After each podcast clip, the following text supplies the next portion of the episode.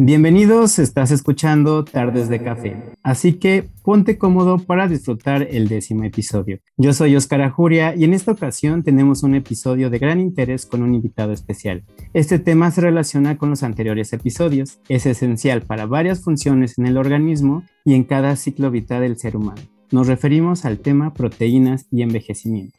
Pero antes, les agradecemos por seguir apoyándonos en este proyecto que poco a poco ha ido en aumento y ha tenido una gran audiencia en Latinoamérica. Recuerda que si te gustó, comparte y síguenos en nuestras redes sociales. Arranquemos con el podcast. Bienvenido, Jair.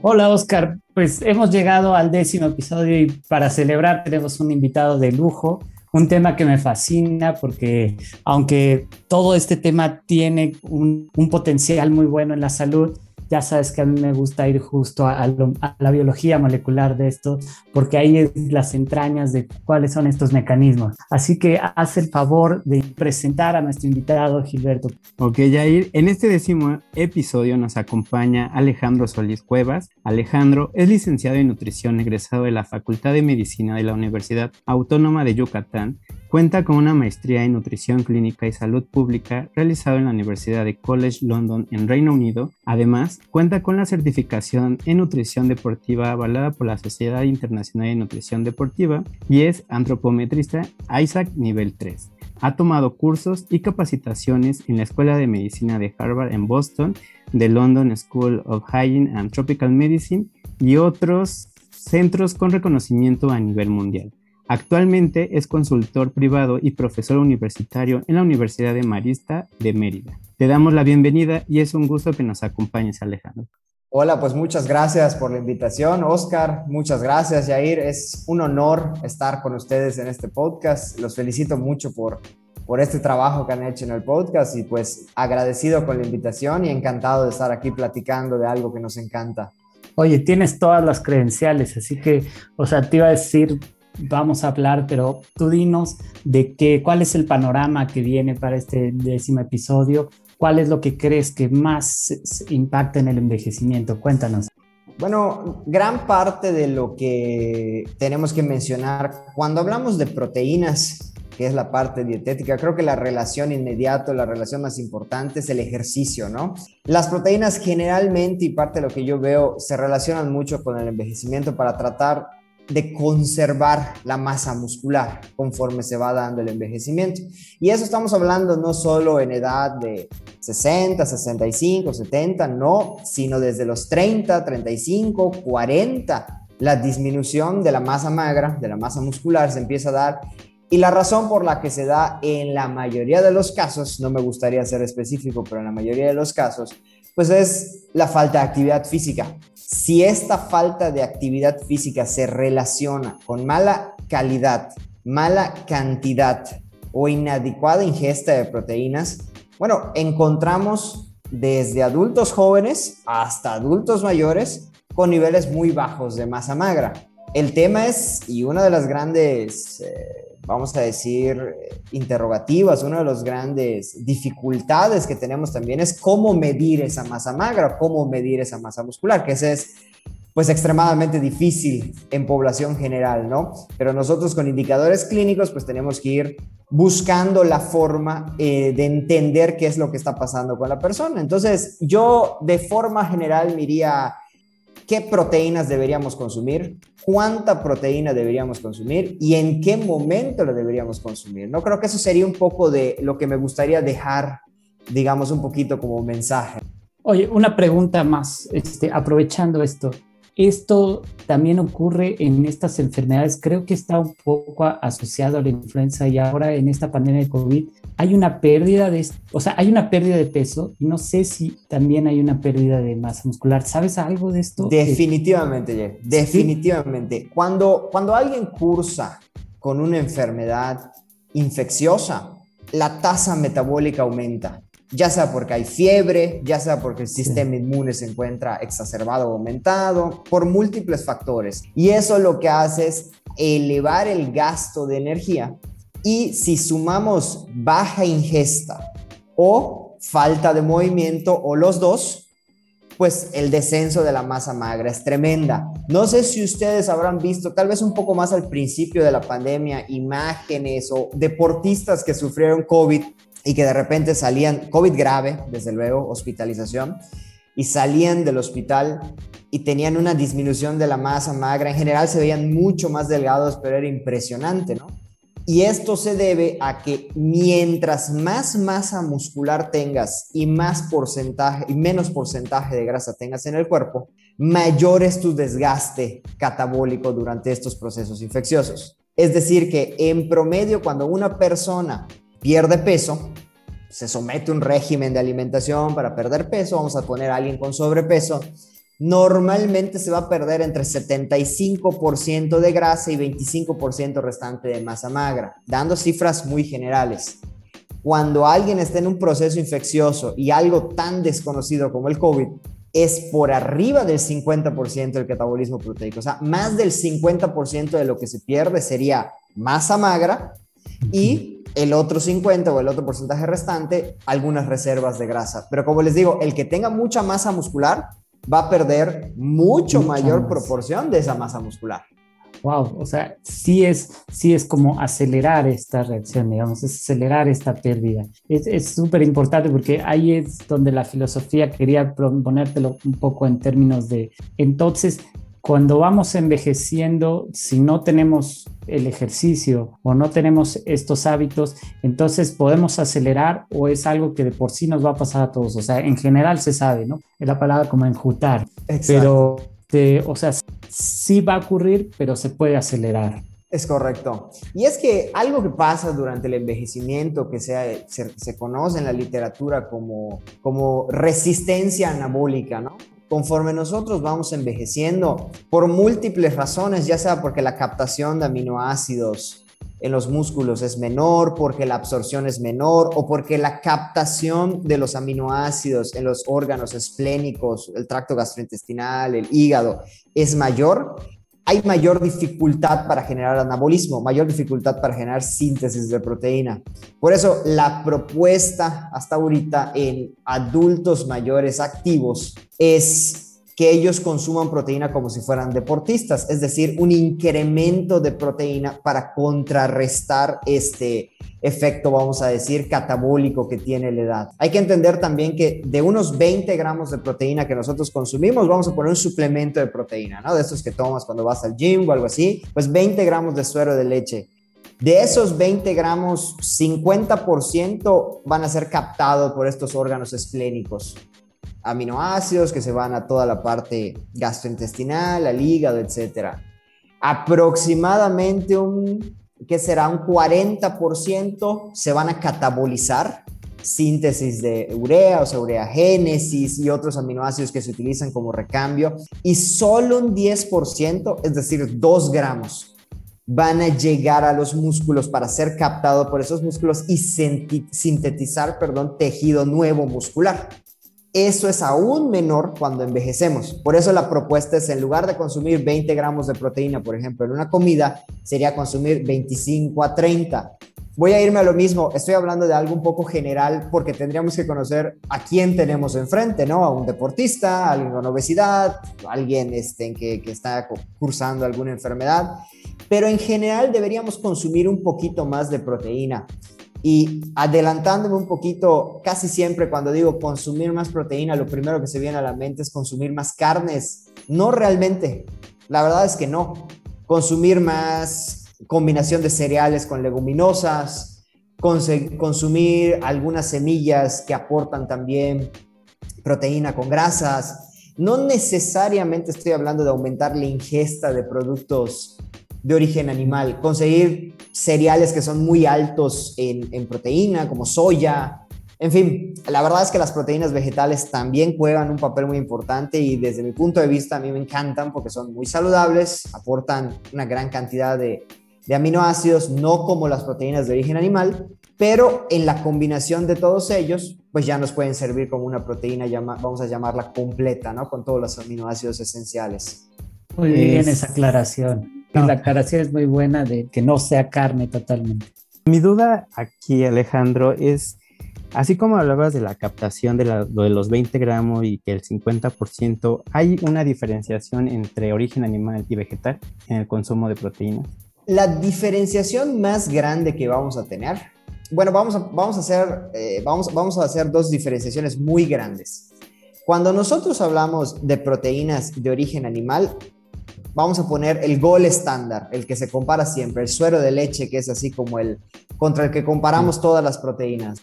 El suero de leche tiene dos características por lo cual ha sido muy utilizado en el deporte y también en suplementos para personas de la tercera edad, etc. La característica número uno es que es muy alta en leucina. Eh, los derivados lácteos son de los más altos en leucina y la leucina, si se acuerdan, es el, es el activador de la síntesis proteica. La leucina activa esta vía que se llama mTOR, Mammalian Target of Rapamycin, que es la responsable de la activación de la síntesis proteica a nivel molecular.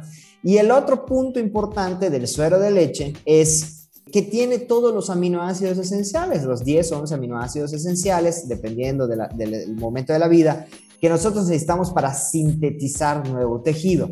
La diferencia con las proteínas vegetales, ¿cuál es? No todas las proteínas vegetales aportan todos los aminoácidos esenciales, ese es uno. Y dos, no todas las fuentes vegetales son tan altas en leucina. Entonces, por eso, desde el punto de vista, vamos a llamarlo de química de los alimentos, eran proteínas que prácticamente no se les hacía mucho caso con respecto a la generación de masa magra, con respecto al anabolismo.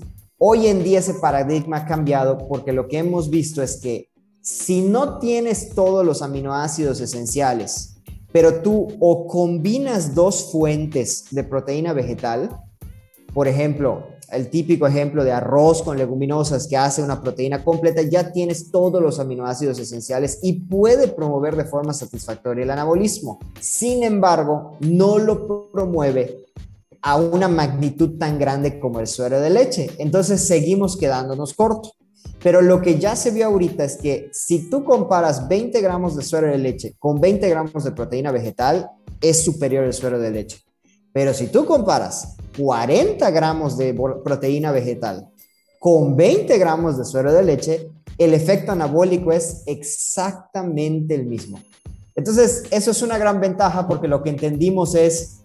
Déjame traducir eso. O sea, quieres decir que nosotros podemos comer todavía más si no estamos comiendo proteínas de origen animal. Y por lo tanto vamos a poder, porque es el gran problema cuando hablábamos de las dietas y que si va a funcionar una dieta o no y cómo él nos va a dar la sensación de saciedad, justo porque siempre nos vamos a cubrir ese poquito de, de proteína con un poquito de carne cuando en realidad podríamos cubrirlo con muchísimo más una combinación de vegetales aquí muy interesante y que además has dado un punto, bueno, solo un preámbulo antes clásico de las clases de nosotros estamos hablando de las proteínas y de repente nos fuimos a hablar de los aminoácidos y es porque cuando hablamos de las proteínas son esas este, moléculas que le dan todas las funciones a las células, las enzimas, en la colágena, en la piel, en el cabello, en la queratina, etcétera. Pero están compuestas por estos bloques llamamos aminoácidos y hay en la naturaleza miles de aminoácidos, no quisiera saber este, o hablar con los químicos acerca de eso, pero lo único que nos interesan son 20, que son los que manejamos y son los que vienen en el código genético. Entonces,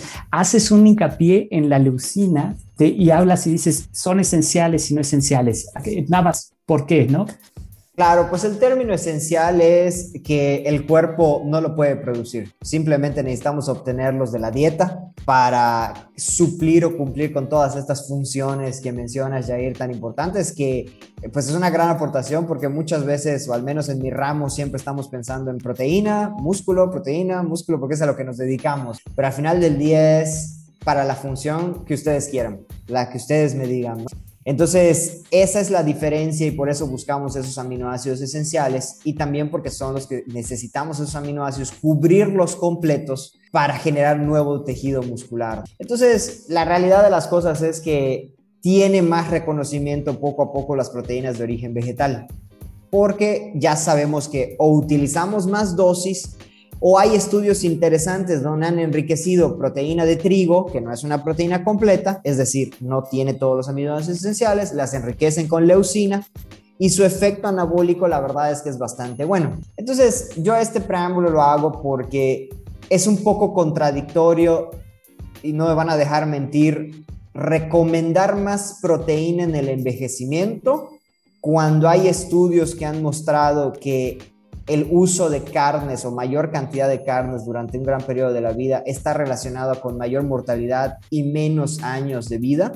Y también ahorita por el tema de sustentabilidad que es tan importante. Entonces, por eso la aclaración, cuando hablamos de más proteína, pues también se puede cubrir con, con cereales, con leguminosas y con algunas otras, ¿no? Y por qué no, ahorita ya están de moda hasta las proteínas de insectos, que ya empiezan a haber estudios sobre efecto en rendimiento deportivo y proteínas de insecto, etcétera, que todavía están en pañales, pero, pero la industria viene fuertísimo con las proteínas de insectos. Ya hay suplementos de proteínas de insectos, eh, algunas especies de grillos, etcétera, ¿no? Eso quiero decir, y México tiene un, o sea, tiene un bagaje cultural que le podría apoyar muchísimo en eso en cinco años, tal vez en diez, estoy seguro que en México va a ser un boom con la parte de las proteínas de insecto, porque ya se está haciendo en Europa. Y la verdad es que, como dices, Jair, aquí en México, bueno, pues tenemos mucha más, mucha más cultura en esa parte, ¿no? ¿Qué tan efectivas puedan ser? Eso es algo que todavía no se sabe, o al menos hablando un poco desde mi, desde mi área que es relacionado al ejercicio físico no se sabe. Es el único estudio clínico controlado y aleatorizado que hay, pues no mostró diferencia con suplementación de proteína de insecto y suplementación con un placebo de carbohidratos, ¿no? Entonces, habrá que, habrá que tener estudios más grandes y habrá que hacer diferentes comparativas, diferentes proteínas de insectos. Todavía no hay claridad qué tanto efecto anabólico pudieran generar, pero bueno, el perfil de aminoácidos es prometedor. Oye, y hay antes de que se nos vaya, porque yo cuando veo eso y dices, bueno, es que yo estoy hablando del TOR y además es, es la molécula cuando hablamos del envejecimiento. Muchos de las enfermedades, cáncer, Alzheimer, etcétera, hipertensión, diabetes, asocian a que o están relacionadas con el envejecimiento a nivel molecular gracias a que esta vía, como tú dices, la vía principal de síntesis de las proteínas, que es mTOR, está sobreactivada. Entonces, cuando tú nos dices, y, y, yo creo que es lo paradójico a lo que te refieres, ¿no? O sea, o hasta contraintuitivo, ¿Por qué vamos a darles más proteína a estas personas? En realidad podría ser como un cortocircuito, o sea, esta vía que está muy prendida y que sabemos que molecularmente siempre la queremos apagar en cáncer, etcétera, pero nos dices no, esta vía que debería de estar sintetizando proteínas, tú vas a ver la masa muscular en estos pacientes o en estas personas de edad avanzada y tú no tienes el resultado de esta sobreactivación, ¿no es cierto? Sí, creo, creo que ahí y hablando un poco de hipótesis, no me gustaría asegurar nada porque creo que hay cosas que, no se saben y cosas que no sé. Pero creo que ahí es un poco, claro, es un poco como el tema de los nitratos y los nitritos, ¿no? Como los nitratos y los nitritos que se manejan en la industria alimentaria, muy particularmente en los productos ultraprocesados, jamones, salchichas, etcétera, pues tienen un claro efecto en, el incremento de riesgo de algunos tipos de cáncer, particularmente el cáncer de colon, cáncer gástrico, y cómo los nitratos y los nitritos del betabel están tan relacionados a disminución de la presión arterial, a disminución del riesgo de cáncer, a disminución del... Entonces, creo que ahí de dónde vienen, o sea, no solo es qué se activa tal vez, sino cómo se activa esa vía. Tal vez eso sería un poco el mensaje que yo quisiera dar, porque no es, no es nada más la parte de no activarla o sí activarla. ¿Cómo la activamos? ¿A través de qué, no? Y creo que si se activa a través, como lo hemos hablado, por ejemplo, de carnes, carnes, carnes, carnes por mayor pues eso definitivamente no va a acabar bien. O sea, eso está creo que más que estudiado. Pero si tal vez la activación viene de combinación de ejercicio, con combinación de algunas carnes, con combinación de algunos efectos ambientales, con combinación de, pues bueno, de productos de origen vegetal, probablemente el nivel de activación pudiera ser similar, pero el resultado sería tal vez muy distinto. Entonces es ahí donde, donde cruzo un poco la línea de, de, de, las hipótesis, porque realmente pues hay un, hay un mundo todavía en este tema de envejecimiento que que no sabemos. Es, y, me voy a ir un poco a lo, a lo, por ejemplo, el clásico de las dietas muy bajas en calorías con los estudios en animales, que precisamente por la poca activación de la vía mTOR genera incremento del tiempo de vida, pero la calidad de ese tiempo de vida pues es muy malo. hablando en animales, desde luego, con los estudios que hay, ¿no? Y, me refiero malo, pues porque con una dieta extremadamente baja en calorías, pues hay frío, hay poca movilidad, hay poca regulación de cuando, cuando hay enfermedades, sobre todo infecciosas, pero al final del día viven más algunas especies en comparación con, con otras. Entonces es ahí donde el todo o la integración del todo es donde va a jugar un papel importante. Es muy bueno porque justo la historia de este podcast empezamos discutiendo cómo podía ser que una dieta baja sea el mejor estudio que hay para incrementar la longevidad y, justo la restricción calórica y entonces nos empezamos las preguntas de qué comer, cuándo comer, por qué comer, etcétera. Y ahorita que metes el ejercicio y dijiste, bueno, pero también puede apagar esta vía. Y yo te pregunto, este, porque se me ocurrió cuando lo estabas diciendo, cuando estamos en estas infecciones, por ejemplo, la influenza, o sea, la gripa en sí, tú estás cansado, pero tú le recomendarías a esa persona que hiciera ejercicio, o sea, es una, es, nada más te estoy tirando así una pregunta que no sé, porque dices, bueno, o sea, le manda siempre descanso a esa persona, ¿no? Que no se mueva. Pero sabes que estás perdiendo músculo, sabes que no hay una buena, entonces no convendría dar la contraindicación de si estás cansado, pero trata de subirte, no sé, a la caminadora, alguna cosa así, ¿me entiendes? Claro, ahí lo, lo, que pasa con ese tipo de, de, enfermedades, ¿no? Y la recomendación general es que uno siempre como que tiene que abogar a, primero no hagas daño, ¿no? Entonces, tratar de jugar a la segura, por decirlo así, ¿no? Cuando una persona está enferma, por el riesgo de que se pudiera complicar con cualquier otra cosa, pues lo que se recomienda es descanso. Y eso ahorita es un tema súper de moda con el COVID, ¿eh? Porque el COVID, como ustedes saben, hay gentes que son completamente asintomáticos. Y yo veo pacientes que me dicen, Alex, di positivo, me voy a hacer mi ejercicio, voy a ir con mi cubrebocas, no voy a estar con gente, pero voy a entrenar normal porque no tengo nada. Y la verdad es que les digo, no, y no por un tema de responsabilidad, no por un tema de, no sé qué pueda pasar, no sé si te puedas agravar, no sé si el sistema inmune con dos, tres sesiones de ejercicio al cuarto día te vas a sentir re mal, que lo más probable es que sí. E incluso te sientes bien, pero no sabemos cómo están los pulmones y no se ha hecho una placa. Entonces, la realidad es que desde el punto de vista teórico, como un ensayo clínico, sería muy interesante comparar en un resfriado común algo que no te va a poner en riesgo de muerte. ¿Qué pasaría? Justo, justo. ¿Qué pasaría si haces una actividad física muy ligera comparado con no hacer nada? Porque el resultado nos podría sorprender. Sí, sí, no, o sea, siempre da la sensación de que el ejercicio es bueno, pero está contraindicado en una, este, en una, y justo le, dije al punto 2, no sabíamos cuál es la conexión del pulmón con todo esto, o sea, sabíamos lo importante que es oxigenar y el músculo, etcétera, pero no sabes qué tanto el músculo le puede ayudar a la regeneración del pulmón, o sea, esa es la hipótesis, ¿no? O sea, no nos vamos a meter y espero que aquí podamos hacer un paréntesis de eso de, por favor, este, tome estos, estos comentarios con pinzas, pero creo que es, me, me gusta la idea muchísimo. Bueno, yo creo que hay, un gran panorama y, varios temas que podemos discutir de lleno. Obviamente este tema de proteína abarca muchísimo en pues ciclo de la vida, pediatra, adolescentes, mujeres embarazadas o en cada enfermedad. Pero hablando en general, Alejandro, hay mucha controversia incluso desde el consumo de proteínas con los deportistas o de los que no sabes y consumo casi post eh, ejercicio nos puede hacer daño en los riñones, que es, una gran controversia. Pero aquí la pregunta es, realmente, ¿cuánta proteína debemos de consumir al día para absorber las funciones de nuestro cuerpo? Bien, yo me, voy a ir muchísimo a la parte, bueno, me voy a meter un poquito más a la parte de ejercicio, porque digamos que pudiéramos dividirlo en dos. ¿Cuánta proteína deberíamos consumir para mantener nuestras funciones? Eso sería el mínimo que yo necesito para mantenerme, vamos a decir, saludable. 0.8 gramos por kilogramo de peso, que es la recomendación del Instituto de Medicina Americano. Ahora, con el deporte, con el ejercicio, no lo voy a llamar deporte, lo voy a llamar ejercicio. Con el ejercicio lo que buscamos es no cuánto es el mínimo para mantener mis funciones, cuánto es el óptimo para que yo pueda mejorar en esta actividad.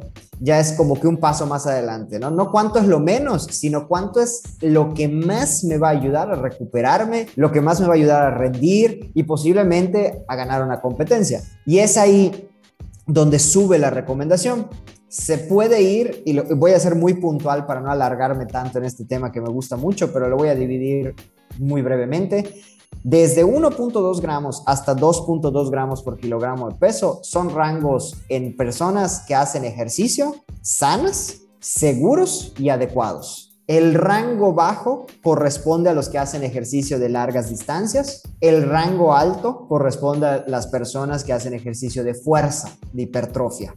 Las personas que desean incrementar su masa muscular independientemente si consumen un suplemento alimenticio o no, porque se vuelve indistinto, se les recomienda siempre consumir al menos 1.6 gramos por kilogramo de peso.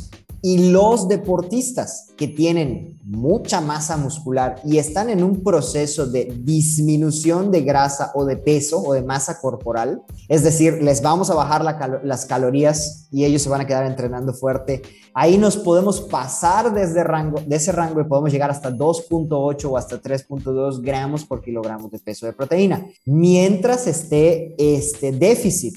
No quiere decir que se queden con 3 gramos de proteína toda la vida mientras esté este déficit, porque ellos, como les comenté, son los que más masa muscular van a perder cuando estén en restricción. Entonces, de forma general, digamos que eso es lo que se recomienda para nuestros deportistas y es la misma recomendación para los deportistas, vamos a llamar máster, que son los deportistas que tienen más edad. Es exactamente la misma recomendación, que si se dan cuenta de por sí ya es una recomendación relativamente alta.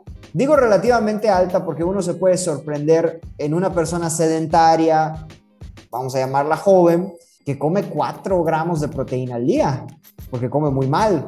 O sea, come un montón de carne en el desayuno, en el almuerzo y en la cena y está en 4 gramos y dices, oye, esto es esto claramente va a tener un efecto secundario, pero estás hablando de alguien de muy malos hábitos.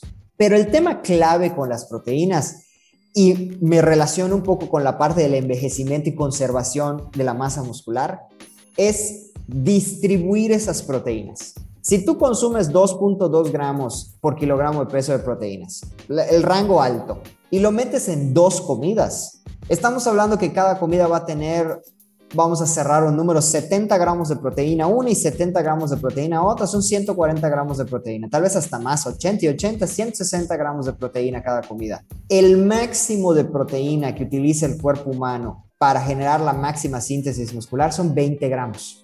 Ese es el máximo que vamos a utilizar para síntesis de proteína. Si es post ejercicio, son 40 gramos.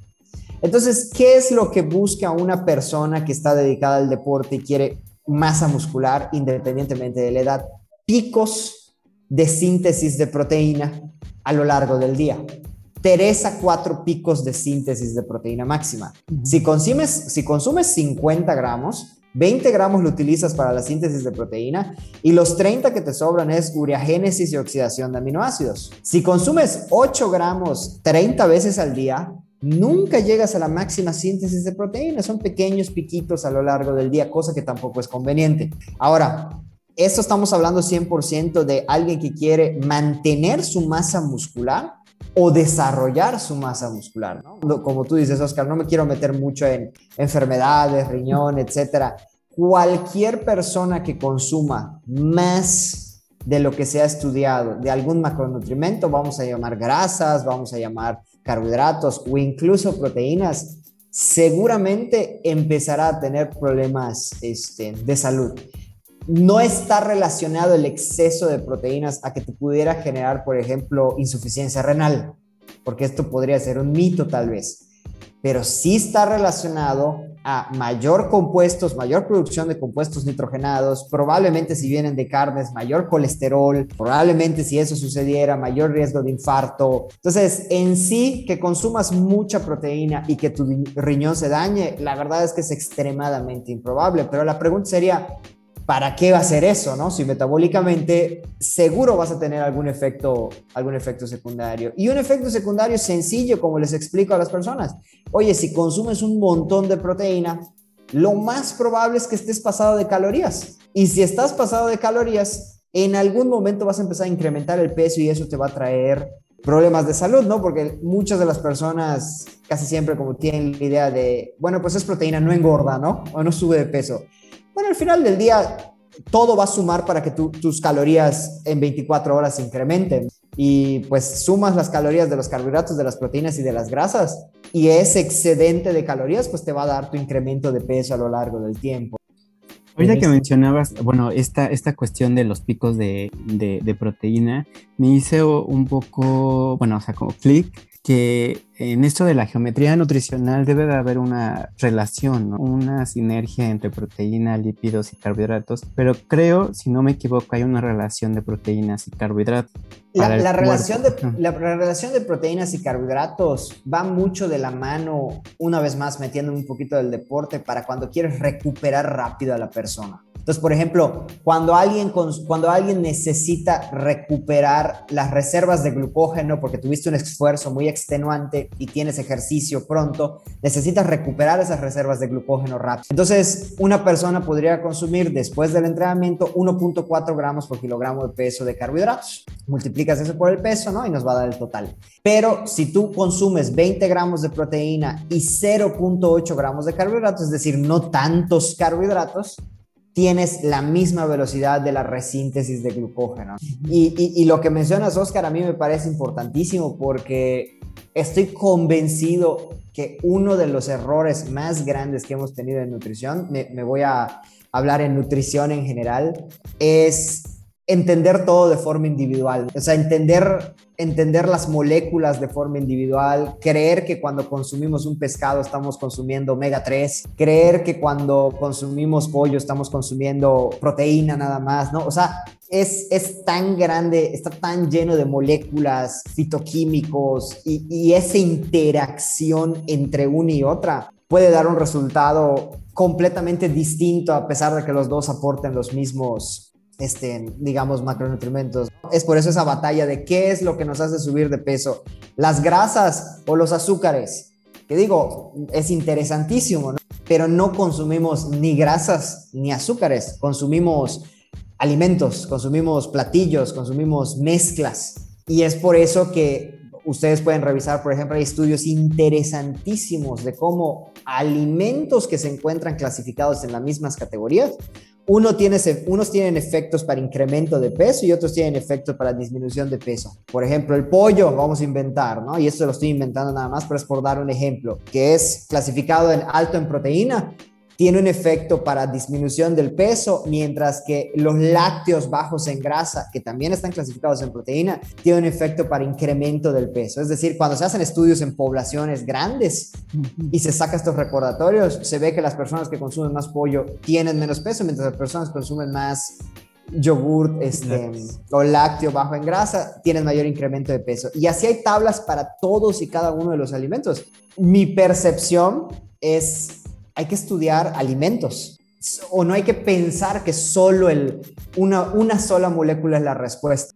Muy bueno. Oye, me, déjame resumir. Llevamos apenas un, ratito y ya hablamos de muchas cosas, pero vamos a tener que resumir esto. La primera, primera despertar que dijiste fue, oye, esto es dinámico. Ve pensando, este, integrar la respuesta metabólica de tu cuerpo a lo que estás comiendo y cuando dices, y, no solo lo que estás comiendo y, las comidas que haces al día, sino el ejercicio y cómo va a responder tu cuerpo. O sea, la dinámica que hay entre lo que comes y lo que gastas, te creo que eso cambia por completo el panorama de, la nutrición estática, que es el plato como lo dibujan, y la jarra como la dibujan, y la persona flaca como la dibujan, ¿no? Etcétera.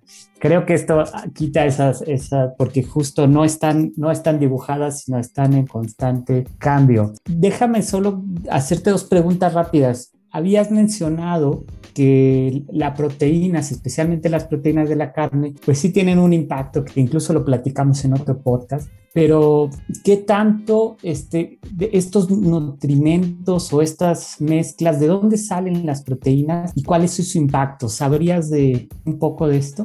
Yo siempre me pregunto de dónde sacan las proteínas de estas fórmulas que además son caras y si tienes algún tip. Ah, de los suplementos. Bueno, es, es, que eh, el tema de los suplementos es, es, es buenísimo. Es otro podcast. De proteínas. No, es, es, genial, de verdad que es. Como toda industria, tiene cosas muy buenas y cosas muy malas, ¿no? Pero bueno, los suplementos deportivos, actualmente el que más se vende es el suero de leche. El suero de leche es el 20% de la leche es el 20, el, el otro 80% de las proteínas es la caseína, que es lo que le da el color blanco. Y el suero de leche, pues es esta proteína que se denomina una proteína rápida, porque es de muy rápida absorción, que hace un pico de insulina, de hecho estimula muy fuerte la insulina, y que como sabemos no solo los carbohidratos estimulan los picos de insulina, sino también algunos aminoácidos insulinotrópicos, es extremadamente anabólico y es muy rico en leucina. El problema con los suplementos de suero de leche es que hay varios tipos de suero de leche. Entonces, hablar de suero de leche es como si yo dijera hablar de carros, ¿no? Pues hay desde el bolchito hasta el Ferrari. Y es lo mismo más que nada con esas materias primas. Hay aislado de suero de leche, concentrado de suero de leche y mezclas de suero de leche. Entonces, de forma muy breve, pues el aislado de suero de leche es el 90% proteína, es la forma más pura del suero de leche. Solo que para obtener los aislados de suero de leche necesitas medios químicos caros para no desnaturalizar las proteínas y al mismo tiempo remover las cenizas, la grasa, la lactosa, etc. Entonces eso involucra más dinero. Por eso son más caras estas proteínas. Y los concentrados de suero de leche, pues por definición puede ir entre un 30 y un 80% de proteína. Las mezclas, pues es la mezcla entre péptidos concentrados y aislados, que casi siempre se hacen para economizar, bajarle un poquito el costo a las proteínas. Entonces, la verdad de las cosas es que yo siempre les recomiendo que si van a invertir en un suplemento de proteína, tienen que invertir en un muy buen suplemento de proteína porque si no pueden estar tirando su dinero. Hay suplementos de proteína en el mercado que aportan 50, 60% de proteína por porción. Es decir, en teoría estás comprando un suplemento que es pura proteína y solo el 50% de esos proteínas, es decir, que el resto pueden ser carbohidratos, cenizas, grasas, edulcorantes, colorantes. Y es por eso que ha sido tan atractivo ahorita que cada quien, ahora sí que cada nutriólogo, cada influencer tiene su propia marca de proteínas, porque puedes tener un margen de ganancia tremendo. Hay también proteínas de origen vegetal, generalmente son mezclas, mezclas de proteínas de origen vegetal y se hace mezcla, por lo que hablamos, antes solo se usaba la soya porque era la mejor fuente de proteína vegetal.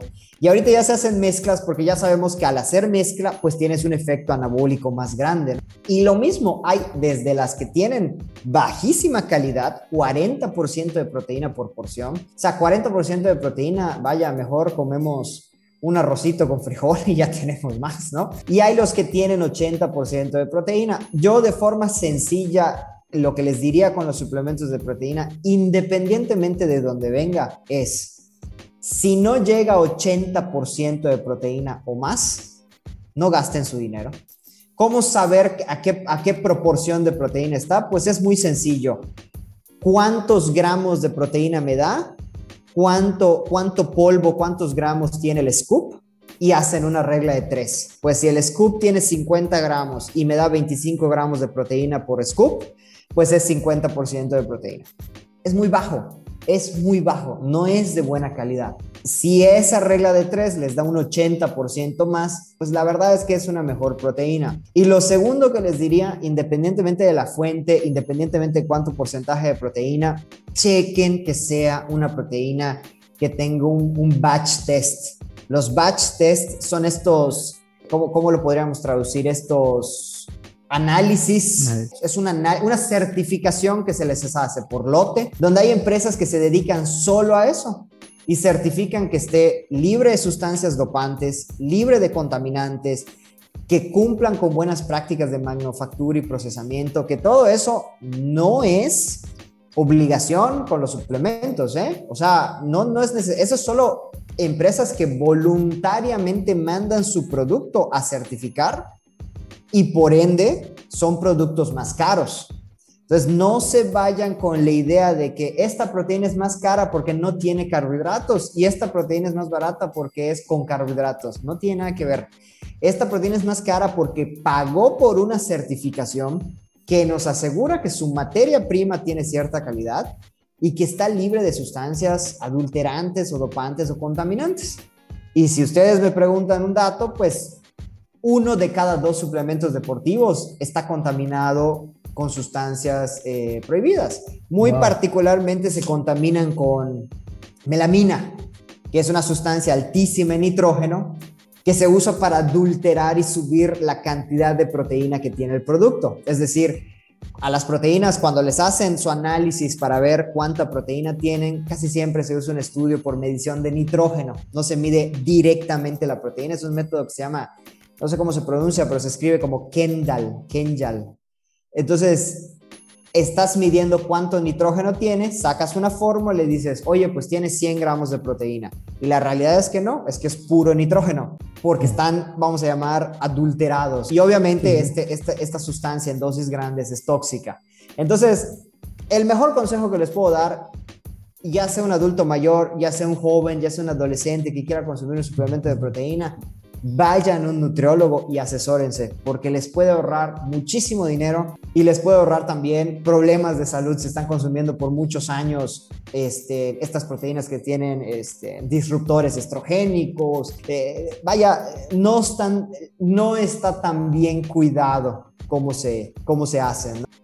Sí, también decir aguas con los influencers Sí, yo creo que está eh, en este queda exacto, ¿no? No quiero dar las conclusiones, creo que todavía no es tiempo, pero parece que va a salir algo relacionado a esto, ¿no? Directamente. Sí, este, Hay, un conflicto de interés muy grande allá, ¿no? O sea, lo sabemos. Eh, si, si yo, nutriólogo, yo mismo te vendo la proteína, vaya, hay un conflicto de interés. Entonces, eh, por eso es mejor un poco una asesoría imparcial y que consumas lo que más te convenga o si no tienes que consumir nada, pues no consumir nada. Pero la verdad es que hoy casi, casi parece una obligación que hay que consumir un suplemento de proteínas si voy al gimnasio. No, no, para nada. No debería ser así llegas al gimnasio y te están diciendo, oye, tienes que consumir un suplemento de proteína porque vas a perder músculo y vas a perder músculo. Y ese miedo y ese temor a perder músculo es completamente infundado, es completamente falso. Hacer una caminata de 30 minutos no hace que pierdas masa muscular.